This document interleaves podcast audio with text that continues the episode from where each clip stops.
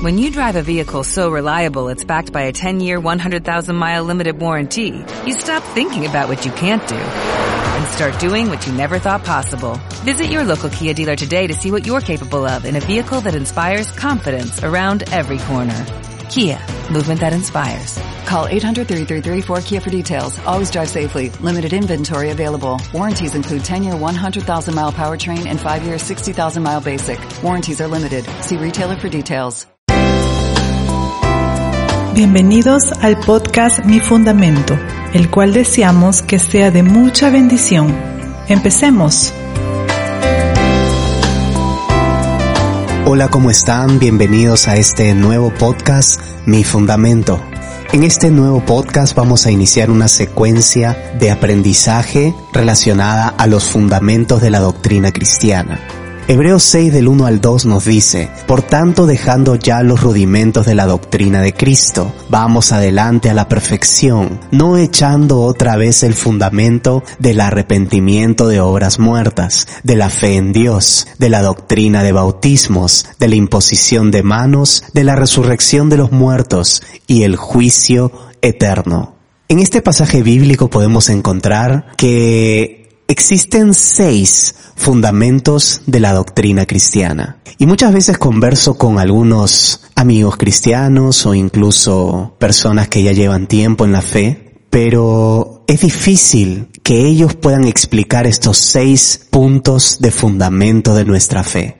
Y la razón por la que creemos que es necesario aprenderlos es porque este mismo versículo nos dice de que para caminar hacia la perfección necesitamos primero colocar estos fundamentos doctrinales. Por eso Pablo dice, vamos adelante hacia la perfección. No echando otra vez el fundamento. En otras palabras, no volvamos nuevamente a las bases si ya deberíamos ser más maduros en la fe. Entonces vamos a iniciar aprendiendo qué quiere decir fundamento. Fundamento es básicamente el cimiento. Un edificio se construye a través de su cimiento y su cimiento debe sostener toda la estructura. Por ello es que para nosotros el cimiento de nuestra fe es Jesucristo y a través del fundamento de Cristo podemos construir todo lo demás en nosotros. Vamos a ver muchos versículos, así que sugiero que puedas tener una nota y un lápiz o un lapicero cerca. Lucas 6 del 47 al 49 nos dice, Todo aquel que viene a mí y oye mis palabras y las hace, os indicaré a quién es semejante. Semejante es al hombre que al edificar una casa, cavó y ahondó y puso el fundamento sobre la roca. Y cuando vino una inundación, el río dio con ímpetu contra aquella casa, pero no la pudo mover, porque estaba fundada sobre la roca. Mas el que oyó y no hizo, semejante es al hombre que edificó su casa sobre tierra, sin fundamento, contra la cual el río dio con ímpetu, y luego cayó, y fue grande la ruina de aquella casa.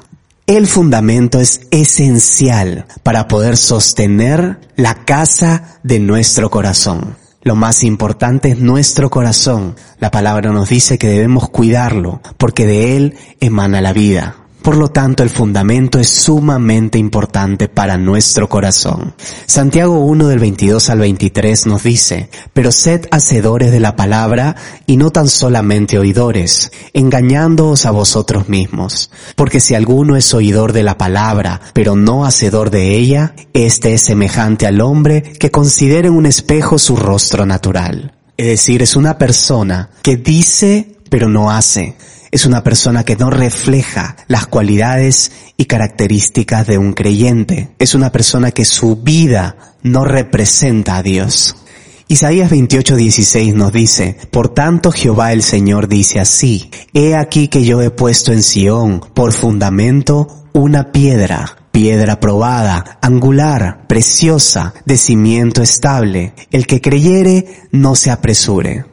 En otra versión dice, el que creyere no entre en pánico.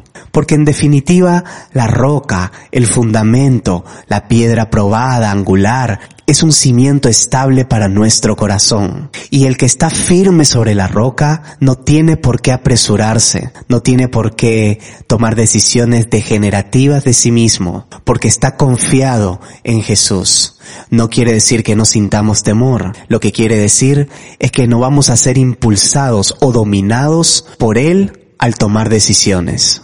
Isaías 28:16 nos dice, el que creyere, el que creyere, dentro de la Biblia amplificada, significa confía, descansa en y se adhiere a esta roca. Es decir, esta persona que confía, que descansa en Dios, que se adhiere a la roca de Cristo y sus palabras, no podrá ser avergonzado. O en otras palabras, decepcionado. Y nuestro último versículo sobre el fundamento, que es el versículo de nuestro ministerio, es Primera de Corintios 3:11 que nos dice, porque nadie puede poner otro fundamento que el que está puesto, el cual es Jesucristo.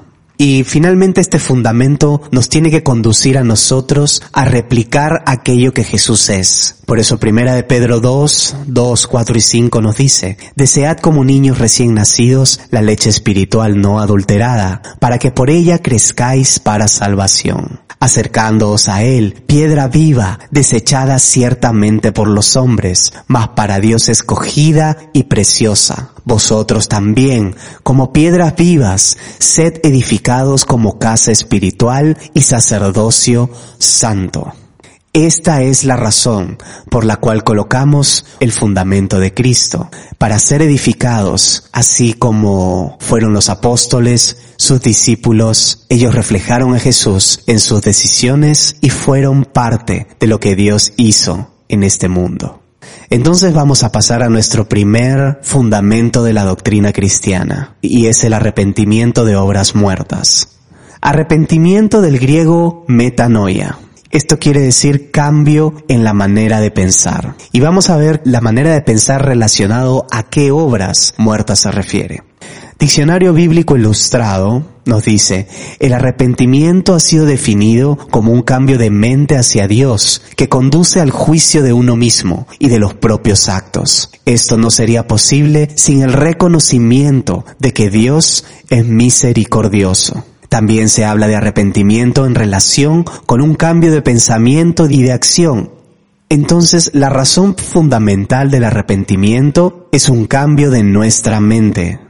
Mateo 3.2 nos dice, arrepentíos. En otras palabras, cambien la manera de pensar, porque el reino de los cielos se ha acercado. Lucas 15.17 dice, y volviendo en sí dijo, ese volviendo en sí es cambiando su dirección. La dirección en la que estamos yendo debe ser opuesta a la dirección de nuestro arrepentimiento. Segunda de Timoteo 3 del 16 al 17 nos dice, Toda la escritura es inspirada por Dios y útil para enseñar, para redarguir, para corregir, para instruir en justicia, a fin de que el hombre de Dios sea perfecto, enteramente preparado para toda buena obra. Finalmente la escritura que es inspirada por Dios es la que nos va a alinear nuestros pasos, va a conducirnos en el sentido que Dios espera, porque nuestro corazón necesita corrección.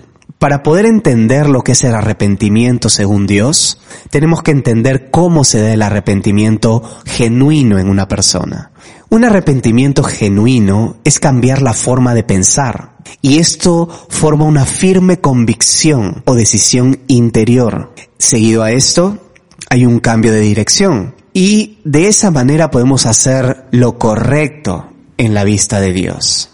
Primera de Corintios 3 del 1 al 3 nos dice, de manera que yo, hermanos, no pude hablaros como espirituales, sino como a carnales, como a niños en Cristo. Os di a beber leche y no vianda, porque aún no erais capaces, ni sois capaces todavía, porque aún sois carnales, pues habiendo entre vosotros celos, contiendas y disensiones, ¿no sois carnales y andáis como hombre? Estas personas que menciona Pablo necesitaban arrepentimiento. No se habían arrepentido aún de sus pecados y maldades. Estaban en la iglesia pero aún continuaban con sus mismos métodos y formas del mundo. Primera de Corintios 5 del 1 al 11 dice, de cierto se oye que hay entre vosotros fornicación, y tal fornicación cual ni aún se nombre entre los gentiles, tanto que alguno tiene la mujer de su padre. Más bien escribí que no os juntéis con ninguno que llamándose hermano fuere fornicario, o avaro, o idólatra, o maldiciente, o borracho, o ladrón, con el tal ni aún comáis es decir, aquellos que aún no han puesto arrepentimiento en su corazón, deben ser más personas consideradas a evangelizar más que hermanos en la fe.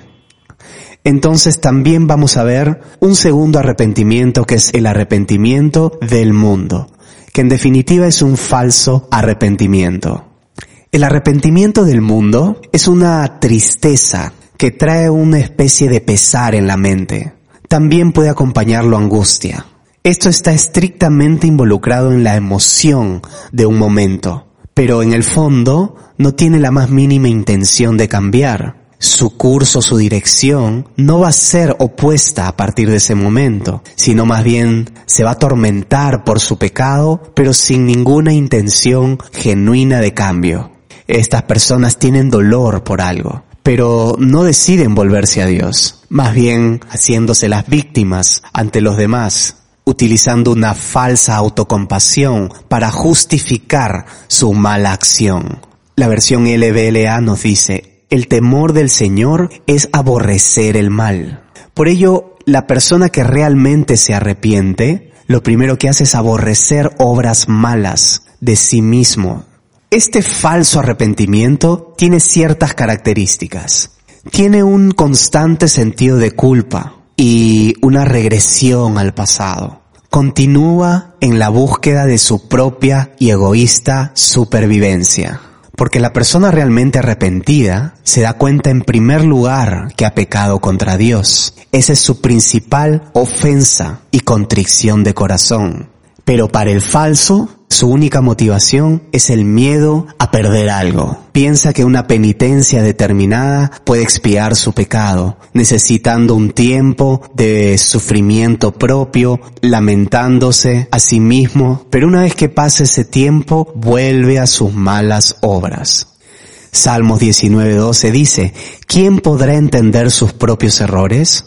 Líbrame de los que me son ocultos.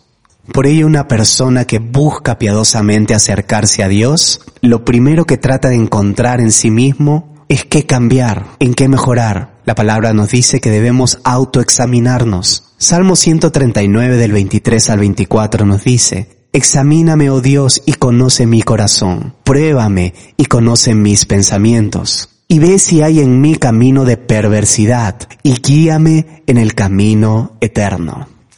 Este es un corazón piadoso, rendido ante Dios, contrito y humillado, reconociendo que necesita del Señor.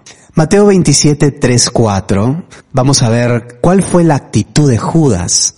La palabra nos dice, entonces Judas, el que le había entregado, viendo que era condenado, devolvió arrepentido las treinta piezas de plata a los principales sacerdotes y a los ancianos. La versión LBLA nos da una traducción mucho más precisa con relación al griego original. Dice, entonces Judas, el que le había entregado, viendo que Jesús había sido condenado, sintió remordimiento y devolvió las treinta piezas de plata a los principales sacerdotes y a los ancianos. Finalmente, un remordimiento no es un arrepentimiento. Buscar que Dios haga su obra en nosotros es mostrar un genuino arrepentimiento de corazón. Salmo 51 dice, Crea en mí, oh Dios, un corazón limpio y renueva un espíritu recto dentro de mí. Por ello, una persona que se ha arrepentido es auténtica delante de Dios.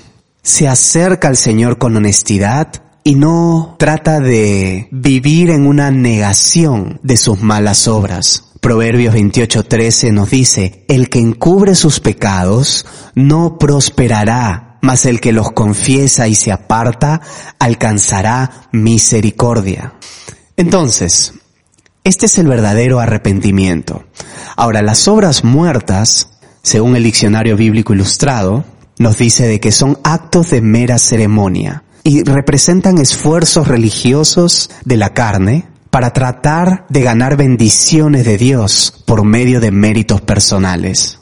Cuando la Biblia habla de carne, habla de egoísmo personal. Nuestro egoísmo va de la mano con nuestras obras muertas. Hebreos 9 del 13 al 14 nos dice, porque si la sangre de los toros y de los machos cabríos y las cenizas de la becerra rociadas a los inmundos santifican para la purificación de la carne, cuánto más la sangre de Cristo, el cual mediante el Espíritu Eterno se ofreció a sí mismo sin mancha a Dios, limpiará vuestras conciencias de obras muertas para que sirváis al Dios vivo.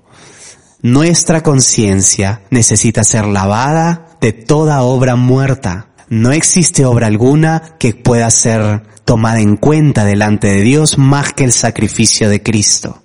La versión NTV del mismo versículo 14 nos dice, imagínense cuánto más la sangre de Cristo nos purificará la conciencia de acciones pecaminosas para que adoremos al Dios viviente, pues por el poder del Espíritu Eterno, Cristo se ofreció a sí mismo a Dios como sacrificio perfecto por nuestros pecados.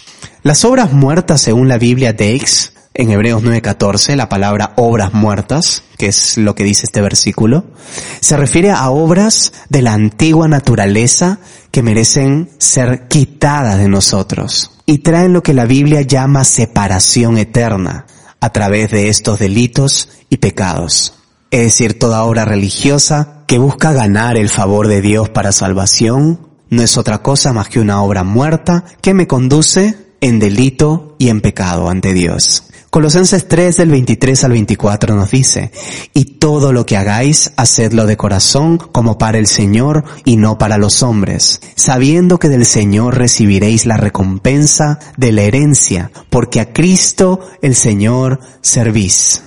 Tito 3.5 nos dice, Él nos salvó no por las acciones justas que nosotros habíamos hecho, sino por su misericordia, nos lavó quitando nuestros pecados y nos dio un nuevo nacimiento y vida nueva por medio del Espíritu Santo. Somos una nueva criatura delante de Dios. Dios nos salvó, nos extendió gracia. Por ello nosotros no tenemos ningún mérito delante de Dios. Esto es un bondadoso regalo de nuestro Señor. Nadie puede jactarse de obras buenas delante de Dios. La única obra buena tomada en cuenta para salvación es el sacrificio de Jesús en la cruz. Esta es una gracia la Biblia devocional de estudio nos dice que gracia significa amor y salvación no merecidos que Dios nos da. Porque si es no merecido, quiere decir que no tenemos mérito en Él. Quiere decir que su amor es sobre nosotros, independientemente de nuestra condición. Gálatas 3 del 10 al 13 nos dice, porque todos los que dependen de las obras de la ley están bajo maldición. Cristo nos salva el Señor recibía a todos los pecadores, se reunía con ellos, pero ahí no terminaba su historia. Ellos en manos de Cristo eran transformados. Vamos donde Jesús, tal cual somos, en la condición en la que estamos, pero no nos quedamos en la condición en la que llegamos. Porque si Cristo está en nosotros, Cristo nos transforma y muestra evidencias de buenas obras en nuestro corazón. Gálatas 3, 10, 13 nos dice, porque todos los que dependen de las obras de la ley están bajo maldición, pues escrito está, maldito todo aquel que no permaneciere en todas las cosas escritas en el libro de la ley para hacerlas. Y que por la ley ninguno se justifica para con Dios, es evidente porque el justo por la fe vivirá. Y la ley no es de fe, sino que dice, el que hiciere estas cosas vivirá por ellas. Cristo nos redimió de la maldición de la ley, hecho por nosotros maldición, porque está escrito, maldito todo el que es colgado en un madero. Esto es lo que Jesús hizo por nosotros. Fue una sustitución, es decir, ocupó el lugar que nosotros merecíamos. Romanos 3:24 nos dice, siendo justificados gratuitamente por su gracia, mediante la redención que es en Cristo Jesús. Gratis Dios nos da su gracia y salvación gratuitamente. Esta palabra redención, en el Nuevo Testamento encontramos dos términos. Uno es lutrosis y otro es exagorazo. Lutrosis significa liberación, desatar, es una liberación mediante el pago de un rescate. Y exagorazo quiere decir comprar en un mercado. Ambas descripciones muestran de qué trata nuestra salvación, que hemos sido liberados, desatados mediante el pago de un rescate, comprados por la sangre de Cristo en la cruz. Romanos 4:16 nos dice, por tanto es por fe, para que sea por gracia, a fin de que la promesa sea firme para toda su descendencia, no solamente para la que es de la ley, sino también para la que es de la fe de Abraham, el cual es Padre de todos nosotros. Por ello nuestra fe es la única que es tomada en cuenta para ingresar a la salvación. Romanos 11:6 nos dice, y si por gracia, ya no es por obras. De otra manera, la gracia ya no es gracia. Y si por obras, ya no es gracia. De otra manera, la obra ya no es obra. La versión NBD dice, y si es por ese amor gratuito de Dios, entonces ya no depende de lo que ellos hagan. Si así no fuera, la salvación dejaría de ser gratuita. Esta obra muerta en la que se considera de alguna manera la salvación como parte de nuestras buenas acciones es sencillamente una negación del sacrificio de Cristo para nosotros. ¿Cuáles son las características de las obras muertas? Primero, es una actividad religiosa que busca cubrir o encubrir sus propios pecados. Hebreos 4:16 dice, acerquémonos pues confiadamente al trono de la gracia, para alcanzar misericordia y hallar gracia para el oportuno socorro. Segundo, son todas las obras de la carne, es decir, todas las obras de nuestro propio egoísmo. Romanos 8:8 nos dice, y los que viven según la carne no pueden agradar a Dios. Tercero, toda obra que tenga que ver con sufrimiento propio.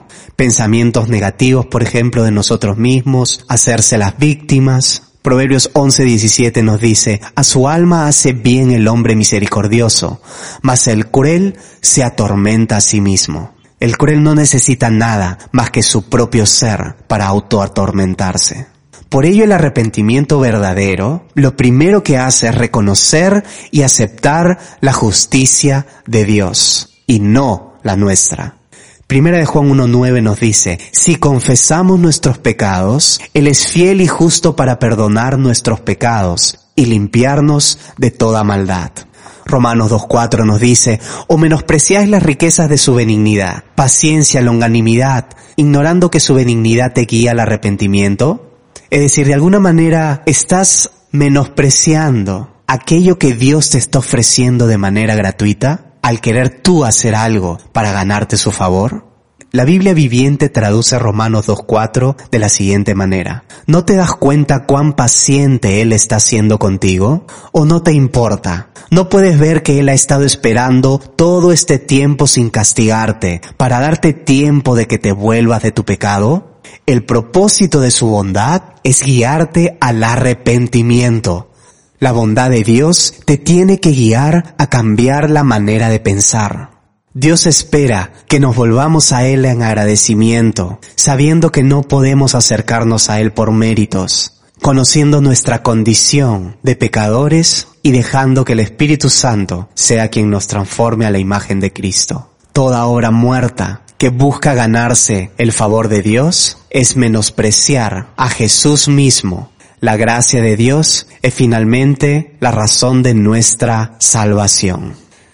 Bien, hasta aquí hemos llegado a la primera parte de los fundamentos de la doctrina cristiana. Hemos visto el arrepentimiento de obras muertas. Los esperamos en nuestro próximo podcast para que podamos seguir avanzando en esto tan importante que es el siguiente punto dentro de estos seis fundamentos de nuestra doctrina y será la fe en Dios. Muchas gracias por escuchar este podcast. Hasta la próxima. Hemos presentado Podcast Mi Fundamento. Gracias por conectarte. Si deseas mayor información, síguenos en nuestras redes sociales de Facebook e Instagram como Mi Fundamento.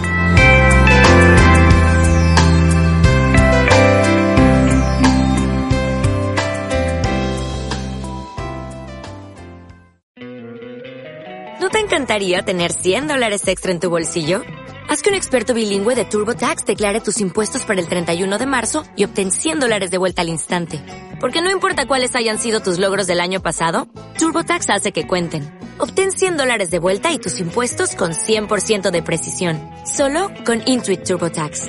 Debes declarar para el 31 de marzo. Crédito solo aplicable al costo de la presentación federal con TurboTax Full Service. Oferta sujeta a cambios o cancelación en cualquier momento.